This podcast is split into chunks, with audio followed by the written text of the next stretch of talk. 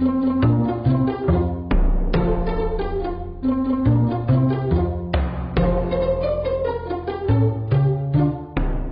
大家好，欢迎收听修哥听，听修哥甜蜜又好听。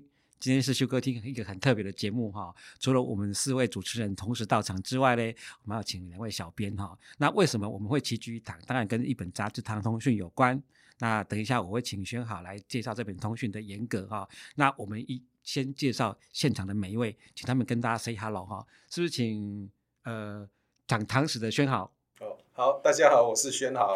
OK，好，那喜欢把通讯变成有声书的碰糖，大家好，我是碰糖。还有即将去日本的小唐先生，大家好，我是小唐先生。还有刚从日本回来的呃富凯，大家好，我是富凯。好，最后有没有去日本我不知道的小甘阿甘，大家好，我是阿甘。好的，OK，那大家都听到声音了哈。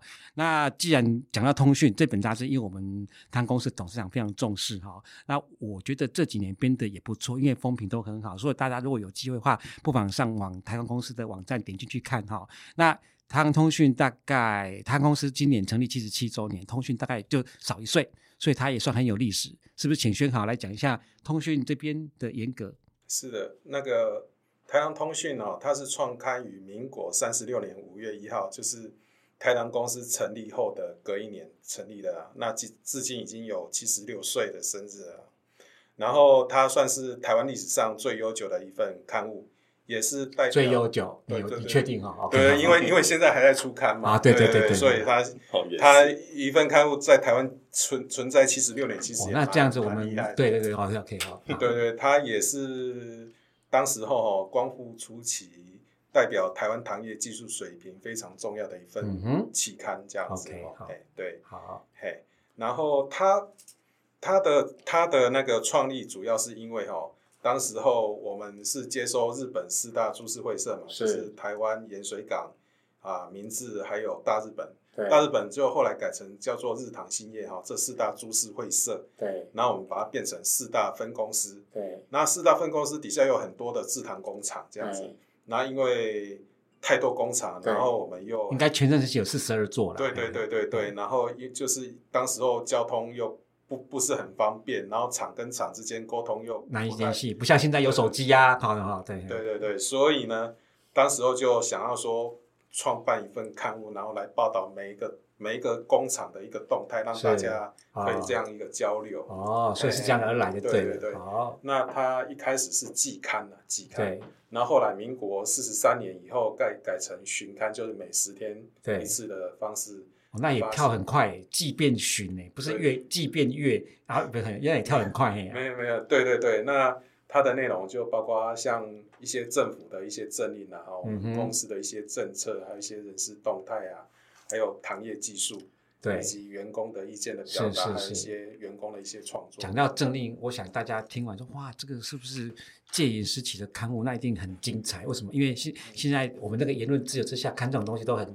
都很匪夷所思哈，怎么那个时候会这样子 呢？对，或许哪一天我们办展览的时候，我们如果有有有心有意办展览的时候，或许让大家呈现看看的哈。来，宣好，请继续。哎，所以就是算是非常重要的一个期刊，它的重要性哦，也就让那个中国大陆有一位西北大学。对，一位老师叫做姚远哈，嗯，他就发表一篇，怎么写？姚远，姚姚是那个女字旁，哦，那个姚，姚姓姓氏的姚，对，远远是那个远方的远。OK，好，那他曾发表一篇叫做《茶樟樟脑的樟》，对，然后糖糖产业与台台湾早期三大名摊，然后他就说啊，台糖通讯，对，哦，是当时不失为代表台湾。糖业技术水平的一份重要期刊，是也很好体现了期刊出版与企业生产密切结合与相互依存的关系。OK，哎，所以它的重要性，我们只能感谢远方的大陆 对我们支持，但是现在哎气氛没有那么好，好笑笑就好哈。嗯，对对对，请继续。对，然后他的创办人其实是很早期有一位我们台糖人事室的主任叫王鹤清。可能如果有在听的前辈，可能还认识他了哈。他找了一位奶工，就是叫做杨乃凡哈。这一位，这位那个先进哈，他后来跑就是退休以后，呃跑到中国时报担任那个社长跟总主笔哈、uh. 然后也受到当时候的那个董事长那个余纪忠先生的器器重这样子嘿。所以通讯当初的编辑人员也都是算赫赫有名，而且有很有来历的哈。OK，在新闻界算是非常德高望重的一位前辈这样子。好，好，但通讯风格一直变了哈。那勋豪在讲说他当初创下的那些状况，那最近通讯你要不要讲一下状况怎么样？最近，最近，最近的的状态就非常好啊，因为我们都一直在求新求变嘛哈。对。那从大概他他，我先讲一下他之前的，OK，好，好，可以。他在我因为要讲到公司历史，因为在九九零年代以后，我们因为环境变迁嘛，所以我们公司转向多角化的一个经营，所以我们就同学跟着变了，跟跟着变了，就比较偏向于公司转型经营策略这方面。对。然后那时候，诶，从巡刊改成半月刊，然后后来再。改成那个月刊，纯月刊，对对对，嘿，大概从两千零三年的时候，对，就是民国九十二年的时候，我们从再从半月刊改成月刊这样子，那就就变成，然后内容再更加的丰富，然后总体增加到六十页左右，对，嘿，对，然后风格呢也是就。比较偏向于那种事业部的，比如说新产品啊，然后广告啊，然后就是做置入行销啦。对对对对，大概是这样子。好好，那难免嘛，嘿呀，对对对对，好，好好，大概就是这么回事哈。不过现在都是我们主题性都很强了，因为我看他们其实他们都是通讯小编，他们在编辑过程中设主题设定完之后，都会赋予它很多多元的东西出来哈。那是不是那？那碰糖，你你都把它变成有声书，你大概截取的目标大概是怎样？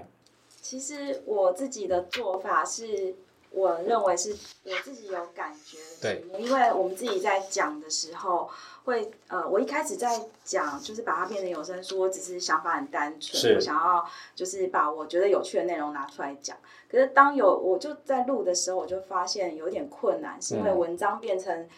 一段话的时候，它其实是有点绕口，是。然后我们在念的时候，就很容易是很难去融入在那个对文章本身我们的氛围里面。呃，自己放出来听的时候更明显，知道哪里会卡住。对。然后后来我才发现，说我好像不能这样子去，要更口语化去讲，我要更口语化。Uh. 然后我就开始想说，什么事情我会很口语化？但是我跟朋友分享东西的时候，嗯，那是我自己的生活经验。然后我就会很自然把它讲出来，所以我我觉得有趣的文章我拿出来，然后再结合自己的生活经验，然后一些主题就还是有新创的。还是有新创，对，它其实不见得是在通讯完全看得到，那是我自己可以讲分享的。OK，像我自己就很喜欢看那些古文明的物件嘛，是。那我就会想说，当我想要做糖的起源这个题目的时候，我就有看到一个远古，我们从远古时代，对，八千一万年前，我们的人类的祖先发现那个糖的时候，嗯，然后那个糖在做成结晶体，大概在这五百五六百年，我就把这个东西。串起来，然后结合我很喜欢的古文明，我就讲到了外太空。因为我的假设就是说，有一天啊，当我们人类呃地球人，然后去到可以当就是别的星球的一个别人的外别星球的外星人的时候，我们发现其实我们在制糖的时候，其实这两百年当中其实是没有什么变化的。所以说，当我们科技发展到这么高的程度的时候，我们的糖还是属于呃。呃，工业时期、农工时期下来的一个机械制糖，对我们不会变成纳米制成。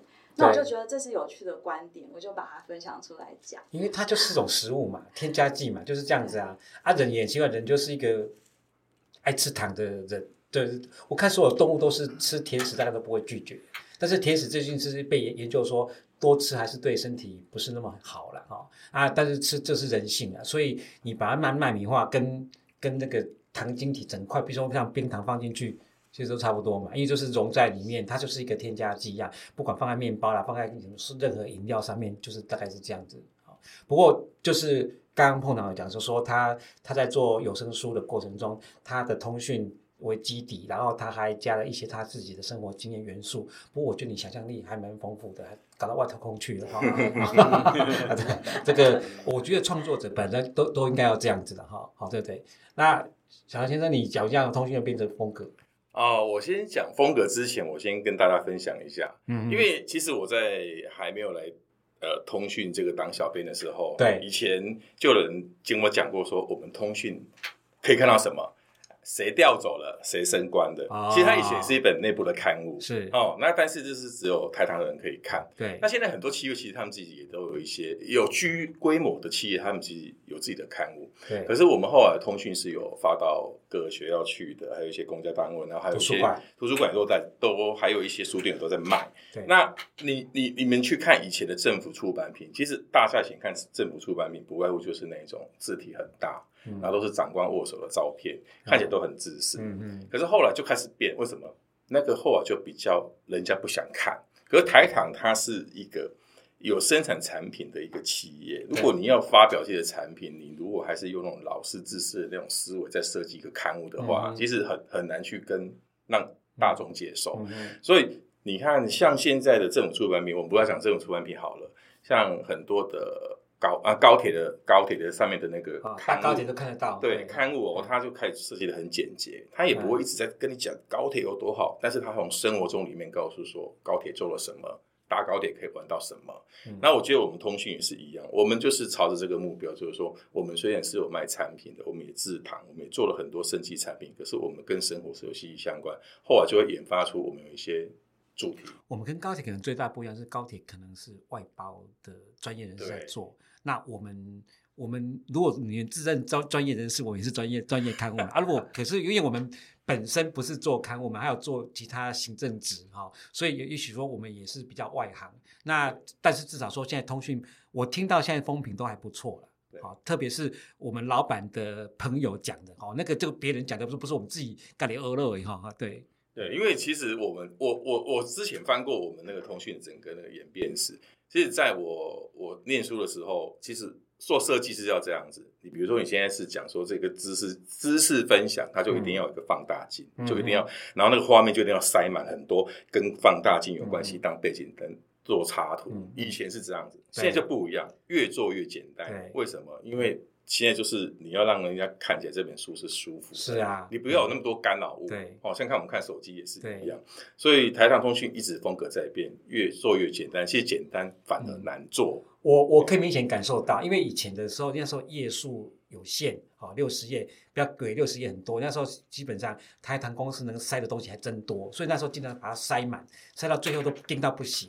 可是这几年，如小唐先生讲的说，现在大家比较喜欢走轻松的、轻松的那个那个路线，看起来也不要很 heavy，所以呢，它就是字跟字之间可能那个间距就会拉大，哦，甚至字都稍微再放大一点点，好阅读。那可能有留白处，为什么留白处？因为看起来就清爽，不要有压力。看刊物如果有压力的话，就更不如看教科书哈，还可以得到知识，嗯、大概是这样子。对对对对，对，OK，好，所以大家很清楚哈，通讯的风格其实有跟着跟着时与时俱进哈。是那这些。呃，大家知道我们呃呃，Parkes 的这些呃主持人跟通讯之后，我们已经刚好讲到两位哈，啊两位其中一个富凯，一个阿甘，他们也是小编哈。那是不是请富凯你先讲一下你在通讯里面参与的角色？那你大概都做些什么事情？是的，大家好。呃，我在通讯这边主要就是担任呃，就是说有把需要我们把事业部的这边一些。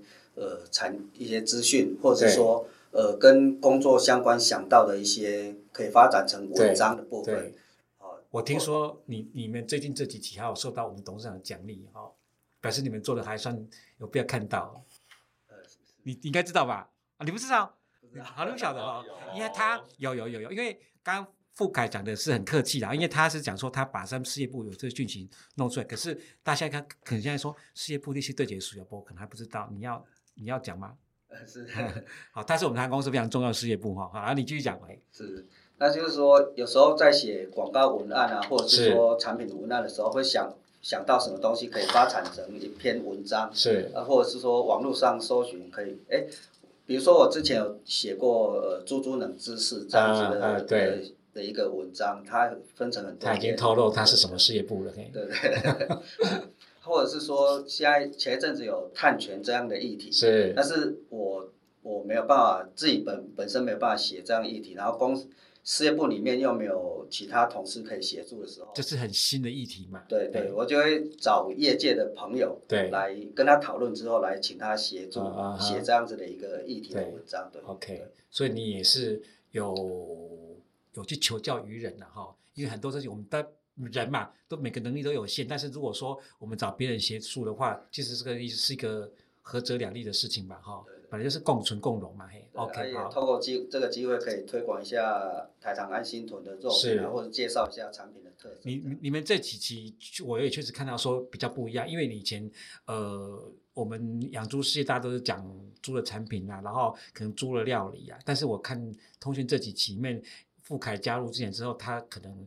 出了什么猪的冷知识啊？猪会怎么样？怎么样？这样一切我们想象不到的东西都出了现的哈！大家不要以为猪很很笨，或是很很不爱干净，其实都跟我们想象都不太一样哈。对，所以如果你们对富凯他的文章有兴趣的话，以后就多多帮我们点评一下哈。OK，那这边还有一个小编哈，那个阿甘来，你出个声音吧。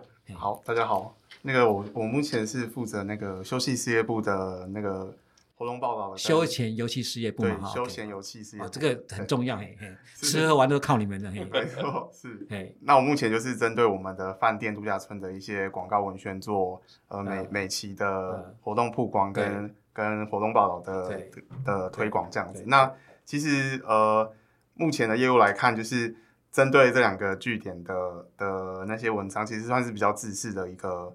一个宣传，那其实我自己个人，我自己是比较喜欢针对我们事业部一些活动在做撰写。那其实加入呃台航通讯小编以前，就是我我其实加入没有很久。那我之前加入以前，其实是比较常帮大家写写那个文章的记录这样。那之前是因为我我所属的部门是刚好是行销计划组，那我们那组就是负责。事业部比较多的活动的筹备，那这筹备过程中就是会有很多呃收获，然后活动之中得到的一些心得。嗯、对，那前前面几年就是会针对这些活动心得去撰写一些自己的收获。那这个过程中就觉得就是投稿，然后看到自己的文章被大家阅读，嗯、然后我觉得这种成就感很棒。那刚好前面就是这这几年刚好也有一个机会就是。呃，契机，然后加入这个小编的对通讯的这个编辑团队里面，那我觉得也算是在目前的那个工作的职业中，我觉得是一个蛮重要的。你们自己喜欢爬文字吗？我我也会嘛哈，会我自己会爬。OK 好，OK 好，OK，所以所以可能自己本身也有点兴趣啦，然后可能说那加上学习啦，那可能就是比较容易融入了哈。我也觉得这几年通讯好像。嗯，以前刚如轩豪讲的说，以前可能还有呃，可能跟公司比较结合，可是这几年有走出来，就是说我们的我们的呃受众，就是我们的阅听者，也不一定是只有台湾公司的人嘛，就会就变得不一样哈。那呃，回归到来哈，那轩豪你你刚刚讲那那个那个通讯这个严格哈，那你觉得通讯还有没有可能发展到什么程度？还是说，我们就一边走一边学的这样子？哎，一直叹气，为什么叹气呢？没有，没有，不是因为总是觉得，如如我我的自己一个想象啊，大概就是可以，比如说像像我们现在朝新媒体这个方向来走嘛，哈，对，因为比如说我们在两千零八年的时候，我们就全部都移化，我们全部的内容就。就在网络可以看到，对对对，所以如果读者们有兴趣，观众有兴趣，就是直接打。哎，这里面好像你最资深哦。对，我最资深啊，对，我我守门，对对对，我我民国九十六年进来的啦，哎，两千两千零七年。哎，不用不用那么详细报道。对对对，然后 然后对，就是然后过对，就是我们有提供在网络上有提供全文给大家看，有提供 PDF 给大家下载。那新媒体是一个趋势，不管是 Podcast 或 YouTube 或者是其他的一些短影音等等，其实是一是一个可以尝试的一个方向了。对，哎，我在想说，以后如果我们开通讯会议，我们我们直接就架个麦麦克风，跟架那个什么 camera 在那旁边，把我们会议这样上去，不知道你们听众朋友有没有人兴有兴趣看哦？我不晓得，但是我会不会大家因为在镜头之后开始就近身不语了，开始就文绉绉了。对，来，请请请，也是可以啊。另外另外一个想象就是说，我们也其实也可以扩大跟外界合作啦，比如说办座谈吗？不，也也可以啊。比如说，我们可以请一些，比如说像专家啊、作者啊、学者来来。哎，这个你要考虑到经经费有限。我我我自己的一个想象是这样的，如果 OK 啦，就就这样，就其实就如刚刚跟碰长讲说，我们做创作人哦，想象力都不要被限制哦，就是说想可以，但为什么？因为文章里面的想象本来就空间很大啊，想象没有犯罪，呃，有行动才有行动不法的才叫犯罪，想象不没有犯罪。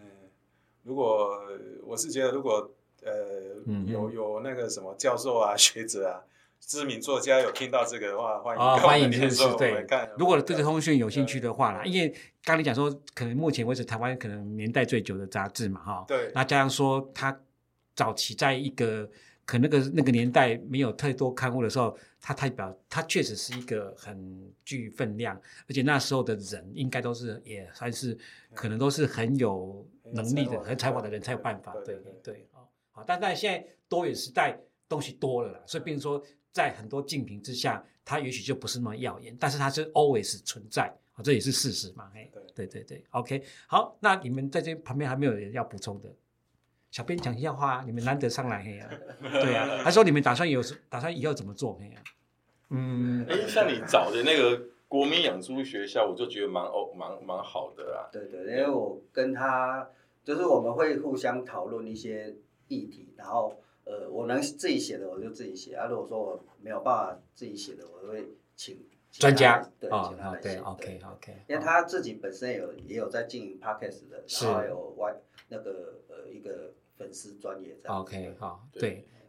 对对，像像不好意思，呃，我插个话，像我这一次做的那个主题是跟阅读有关系。的，我们那个作家啊，我那时候也是不太好意思跟他讲说我们稿费没有很多，然后他说没关系，他说 OK OK，我说你们只要。对，你刚刚讲这一题，我想到说，刚碰谈不在讲说他把通讯变成有输输出的过程中，他不能逐字念，因为逐字念的话，那个文章的情境跟口语的情境是不太一致的。好，没有错吧？啊，没错啊，所以就是说。呃，确实是，所以为什么会资本一直存在？对，大家如果觉得我们讨论这个有兴趣，欢迎最新一期的通讯可以看那样。是是是是，大概是这样。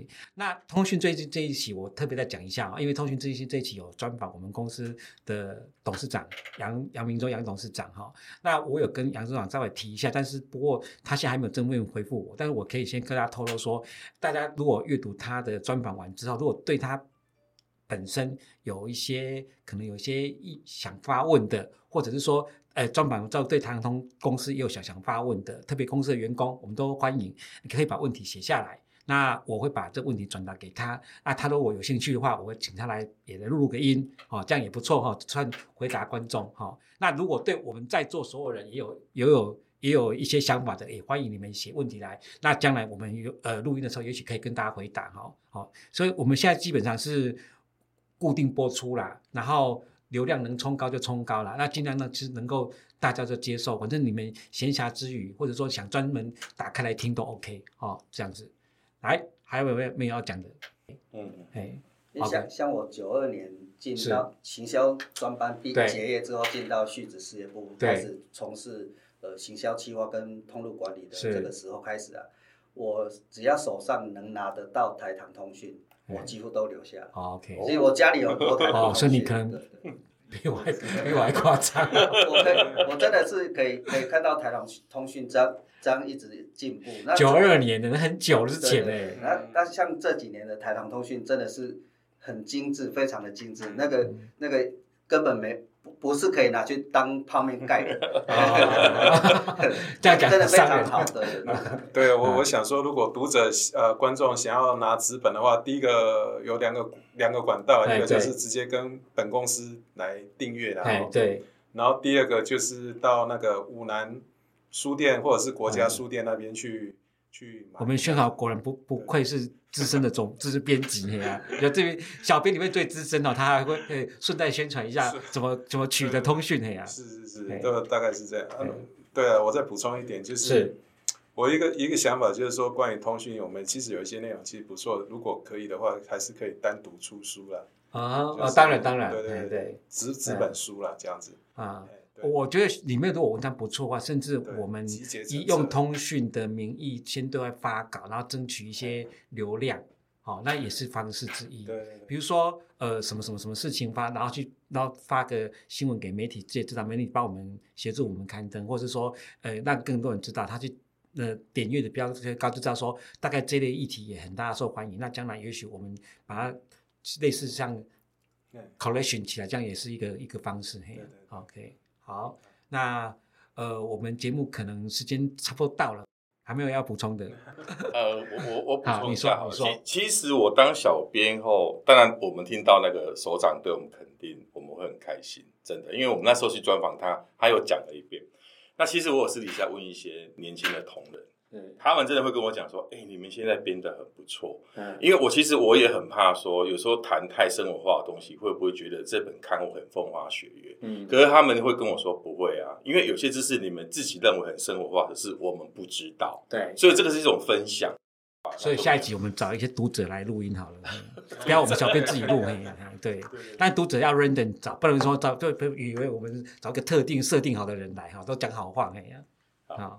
还是讲一些毒舌派的人 来看，OK，好，那我们今天节目就到这边了哈。那也许还有机会吧，因为我们节目要做长长久久，那特辑就不定时的播出，给大家一点惊喜。好，那是不是最后我们一起跟大家 say goodbye？OK，拜拜，拜拜，拜拜。